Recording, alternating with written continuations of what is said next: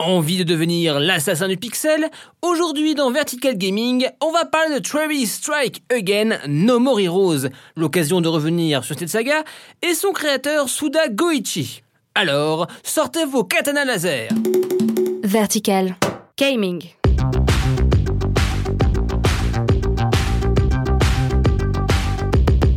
Salut, c'est Etienne et vous écoutez Vertical Gaming, votre rendez-vous hebdo consacré aux jeux vidéo. Aujourd'hui, on va parler de Travis Strike Again, No More Heroes. You wanna play? Let's play. Voilà que débarque Travis Touchdown dans une nouvelle aventure dans Travis Strike Again, No More Heroes, spin-off de la saga. No More Heroes. Nous jouons donc l'assassin le plus whip de tout le paysage, prêt à foutre des otaku de sabre laser à ses cibles. Ici, pas des mercenaires à zigouiller, mais des jeux vidéo. Car ici, on entre directement dans les jeux dans les Death Bowl. Un univers entièrement virtuel. Le titre prend la forme d'un hack and slash. C'est vu dessus, tu te rends les ennemis avec ton katana beam, débloques des coups spéciaux et gagnes de l'XP en tuant des ennemis. Bref, Diablo, mais tu recharges ton arme en branlant littéralement ton Joy-Con. Cher journal, Ramsey m'a fait découvrir une part de moi que je ne soupçonnais pas. J'ai lui deux fois. Je vais être franc, le gameplay est un peu sec. Des idées rigolotes, mais un peu trop allongées. Et toujours avec cette franchise, c'est vraiment l'univers qui me maintient. Car Suda Goichi aime le jeu vidéo et s'amuse à péter le quatrième mur tout le temps.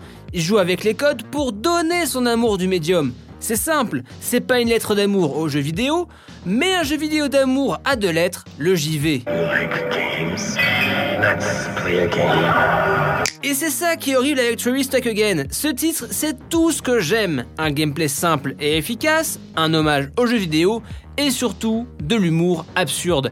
C'est mon coup de cœur ce début d'année, mais je peux pas le conseiller à tout le monde. Soit vous adorez le trip et vous serez à fond, soit vous n'arriverez pas et vous trouverez que le jeu sera juste une succession de couloirs avec des ennemis. Take one more step and you're dead. La série des No More Heroes avec Travis John, c'est un peu le héros que j'aimerais être. Un énorme otaku, collectionneur de figurines, qui trucide des assassins avec un sabre laser ou avec des prises de catch. Itadakimasu. Itadakimasu.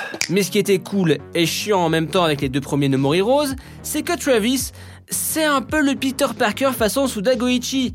Un loser qui doit enchaîner les jobs pour se faire de la thune, un loser avec des rêves, et quand il entre entre guillemets dans son costume de héros ou d'assassin, il ne fait que briller encore plus. C'est pour ça que ce spin-off, ben, fait 13 spin-off. On se trouve à avoir une aventure annexe de Travis très drôle et absurde certes, mais qui raconte pas grand chose finalement. Même si on a un super chien qui parle. Jeanne. En fait, ce que j'aimerais maintenant, si Nintendo tu m'écoutes, ressort les deux premiers No More Heroes, qui eux sont de très cool beat'em all 3D. À l'époque, ça jouait sur Wii, et la Wiimote était le gimmick pour se battre. Alors aujourd'hui, quand tu vois la technologie de reconnaissance des Joy-Con, c'est quand vous voulez les gars. Et finalement, ce côté punk dans l'écriture, c'est la patte de Suda Goichi, qui à mes yeux est le Tarantino du jeu vidéo. Un mec qui aime le cinéma, qui aime le jeu vidéo, et qui décide de balancer son amour pour tout ça dans ses œuvres. Alors je vous ai parlé de No More Heroes avec son héros Turbo Geek, mais j'aimerais vous parler aussi de Shadow of the Damned, qui est pour moi le jeu le plus abouti entre la forme et le fond. Car oui, j'adore ces jeux pour l'ambiance. Mais des fois, c'est un peu brouillon manette en main comme Killer is Dead. Très bonne ambiance, mais moyen manette en main. Pour ça, j'adore encore plus Shadow of the Damned. Ambiance série Z avec un chasseur de démons qui doit aller en enfer pour sauver sa go, accompagné d'un flingue squelette qui parle. Johnson. Yes, G. You are the right tool for every job. That's right. Mais au gameplay, on a Shinji Mikami. Oui, encore lui, le concepteur de Resident Evil. Du coup, on a une ambiance folle avec un monde des démons complètement pété. Et avec tout ça, on a le gameplay efficace de Resident Evil 4. Bref, un régal que je vous recommande chaudement. Suda Goichi est un mec qui se prend pas la tête, qui hésite pas à aller au bout de ses tripes et ça fait plaisir. Pour en apprendre plus, je vous recommande l'excellent livre chez Pinks Love qui s'appelle tout simplement Suda Goichi, le punk du jeu vidéo japonais, par Florent Gorge et Mehdi des Babies Organi. À la base, je voulais inviter Mehdi pour ce podcast, mais faute de temps, ça s'est pas fait. Peut-être pourquoi pas faire un hors-sujet pour venir sur No More Heroes.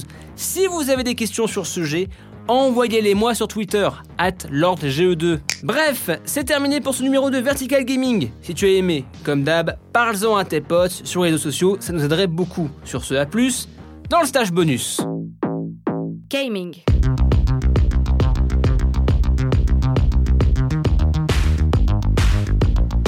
Vertical.